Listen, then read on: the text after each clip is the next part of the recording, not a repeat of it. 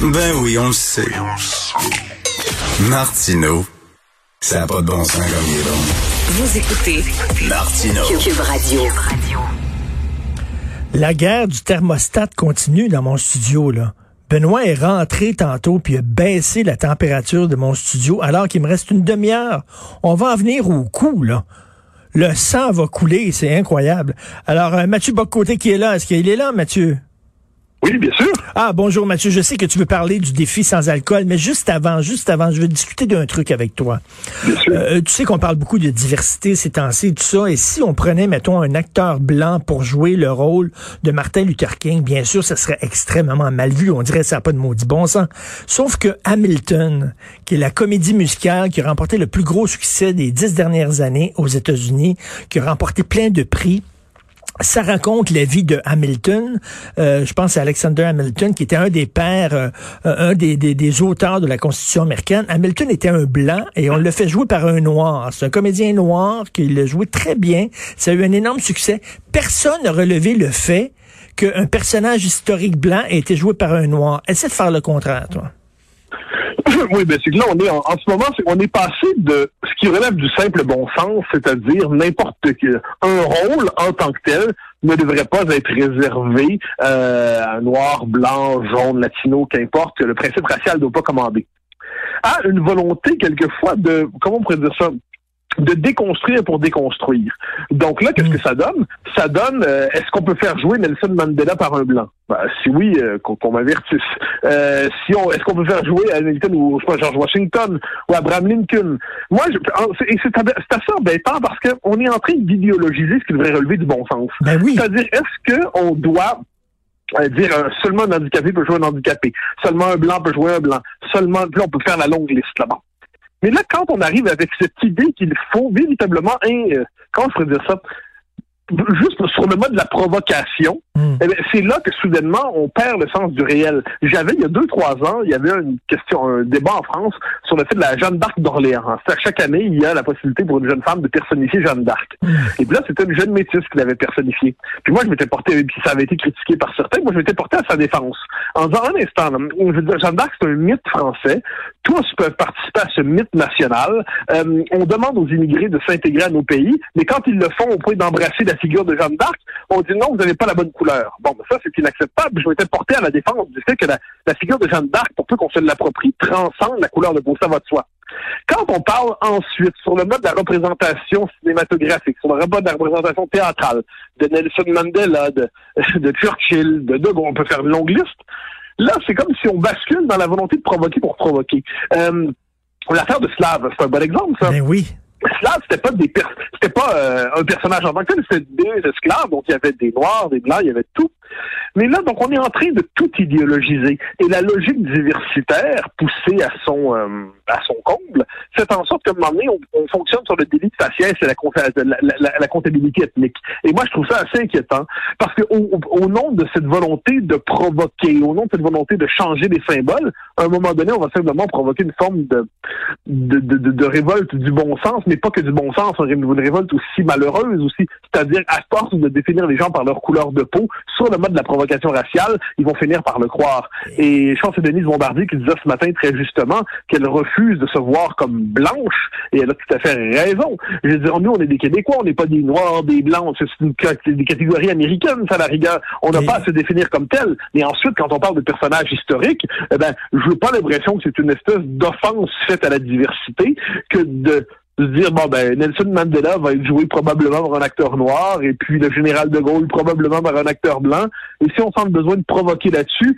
c'est que là on est passé du souci légitime de l'ouverture et de la représentation à un simple principe de provocation. Ben oui. Et Guy Fournier qui écrit aujourd'hui il a une série sur les autochtones qui paraît qui était très très bonne euh, à la CBC je crois et euh, qui a été on, on l'a annulé finalement on l'a retiré des ondes parce qu'on s'est on s'est rendu compte que la scénariste n'était pas autochtone. Oui, ah, mais oui, j'ai vu, j'ai vu cette affaire-là. mais il y a d'autres exemples, parce que c'est assez fascinant, cette quête de l'intégrité ethnique aujourd'hui. C'est bizarre, franchement, parce que là, on nous dit, euh, on, euh, certaines personnes ne sont pas assez autochtones pour être dites autochtones. Bon, c'est assez, première nuance, c'est assez intéressant de voir comment dans notre société, apparemment, on peut changer d'identité de genre ou d'identité sexuelle par simple désir, mais on peut pas changer d'identité ethnique par simple désir. Donc, c'est, j'en conçois donc que l'identité raciale, entre guillemets, est plus fondamentale que l'identité sexuelle. OK. c'est intéressant comme point de vue, disons ça poliment.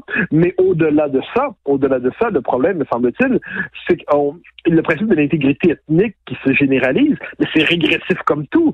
C'est étouffant. Je connais pas d'identité plus euh, régressive que l'identité raciale. Alors là, le problème, c'est que d'un côté, on a les tenants de l'intégrité raciale, quelle qu'ils soient, puis de l'autre, on a les tenants de la désincarnation absolue, qui sont euh, qui sont vivent dans un monde parallèle aussi. Me semble-t-il que le bon sens devrait être capable de nous guider minimalement.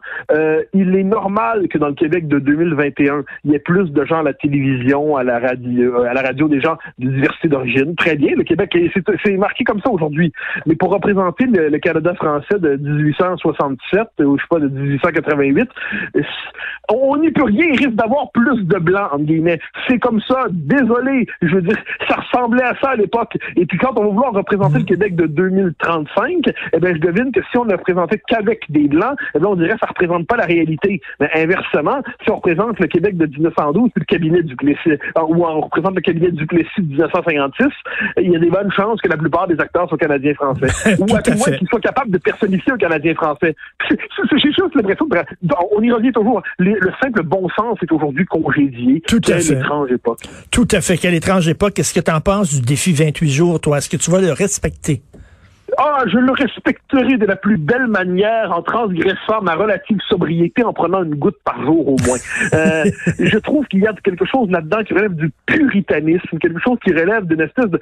Autant les, prêtres, j'aime bien quand ce sont des vrais prêtres, mais les curés partout qui décident de nous dire quoi faire de notre vie, ça m'exaspère au possible.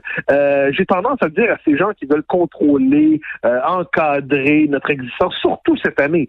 S'il y a une année où on a besoin d'une béquille, c'est bien 2021, je crois, ou 2020, puis peut-être 2022, mais pour maintenant, c'est 2021.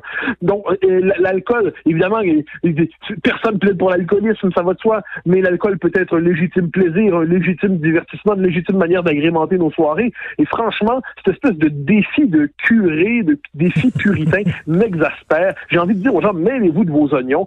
Est-ce qu'on est obligé de faire de la politique avec la névrose de chacun? Apparemment, oui. Puis je parlais là, Hubert Sassi d'Éduc Alcool. Il dit ben tu sais euh, c'est complètement débile les gens qui vont boire comme des trous pendant 11 mois par année, mais en février ils vont faire attention, mais il dit le but c'est d'être équilibré tout le temps, 11 mois par année. Oui, mais, mais, mais, bien sûr, non, mais c'est comme celui qui décide de manger pendant 6 mois, 8 mois, 10 mois, genre un steak par jour, puis à la fin, à pendant 2 mois mange un régime de raisin vert. bravo mon garçon. Quel, subtil stratège de l'alimentation es-tu? Alors euh, non, c'est cette de puritanisme partout. Hein. C'est toujours ce besoin d'exhibitionnisme vertueux, ce besoin de, de faire transparaître sa vertu, sa supériorité morale, le fait qu'on a une conscience propre, une conscience qu'on ne pêche pas, je n'ai pas péché. Euh, J'ai l'impression qu'on est en train de payer la disparition du confessionnal. Hein. C'est-à-dire au moins avec le confessionnal, on pouvait aller se confesser, on faisait Je vous salue Marie, on faisait notre Père, et puis ensuite on pêchait. La, nature humaine, on la faisait pécheresse. Alors qu'aujourd'hui, sur le mode de l'exhibitionnisme vertueux, faut toujours montrer qu'on n'a pas de préjugés, on est ici, on est ça, on boit pas, ben oui, c'est c'est la, c'est la vertu ostentatoire. Là, le, au, lieu de courir chez toi, mettons, là, les gens vont, vont faire du jogging à l'extérieur pour qu'on les voit en train de faire du jogging. Là, pour que... Non, non, absolument. ça, je pense qu'il y a aussi là-dedans, c'est pas que ça. On, on, met tous le dos des réseaux sociaux, bien qu'ils aient quand même une grande responsabilité.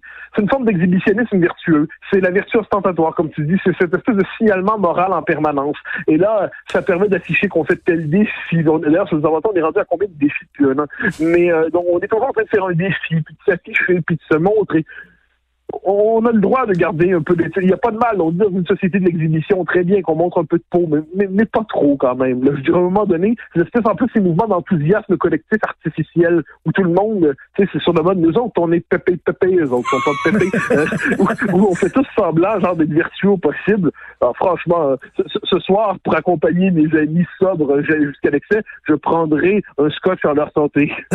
Et moi, je suis peut-être cynique, je, je partiens peut-être à une génération trop cynique, mais quelqu'un qui veut à tout prix faire étalage de ses vertus. Hum, Habituellement. Ah, oui, absolument. Non, mais ça, c'est comme ces politiciens américains qui chantent toujours euh, la chasteté, puis qui c'est des, des, officiellement, c'est des parangons de morale. Puis ensuite, on regarde un peu leur vie, puis on dit ah ah ah, il y avait quelque chose de louche. Donc, tu sais, en, en, dernier, premièrement, je trouve qu'il est normal que l'existence soit dédoublée. Il est normal qu'on ait une, une part de soi qu'on garde pour soi. Il est normal de pas tout confesser à la société. Il est normal de pas sentir que tout ce qu'on est en, en soi est avouable. Tout ça est normal. Pourquoi sentir le besoin ensuite de faire semblant qu'on est transparent intégralement? Quelle mauvaise piste à suivre. Tu sais, des personnages comme euh, comme euh, Ducharme, le régent Ducharme ou euh, Salinger aux États-Unis, là, des gens qu'on ne voyait jamais, qui étaient toujours absents. Pierre Foglia, de, de donner très très peu d'entrevues, très loin des médias. Euh, ça, c'est des gens maintenant qui sont vraiment en contre-courant. Oui, puis on peut même visiter mon, mon général de Gaulle préféré. Hein. Il n'y a pas de grandeur sans mystère et de mystère sans distance. Ou encore Tocqueville, qui, je crois que c'est Tocqueville, je pense que je me trompe pas en disant qu'il y avait, euh, il, y a, il, comment il n'y a pas de grand homme pour son valet de chambre. Bon, euh, alors en dernière, évidemment, il fallait avoir une époque où il y avait des valets de chambre. Mais, mais puisqu'aujourd'hui, on sent le besoin de confesser euh, de quelle manière on se sent au lever, au dîner, au souper, à l'apéro, en faisant toujours son sourire apéro, son sourire Instagram. Puis regardez à quel point je vous expose mon bonheur aujourd'hui. Bon, mais, mais là, en plus, j'expose ma vertu. Ben oui. Bon, euh, que, non, encore une fois, c'est le principe de la surveillance morale, du contrôle des représentations, de la mise en scène de soi permanente. C'est une étrange manière d'aborder la vie. Alors, j'espère que tu ne boiras pas, tu prendras pas de viande, que, que tu vas serrer ton silice autour de ta cuisse là, pour sentir la, la douleur la douleur rédemptrice. Ah, bon, mais bon, je, je, je, garderai ça pour après ma mort ensuite. Ça, c'est très bien. Mais d'ici là, jouissons pendant qu'on y est. Merci, Mathieu. À demain. Salut. bye bye.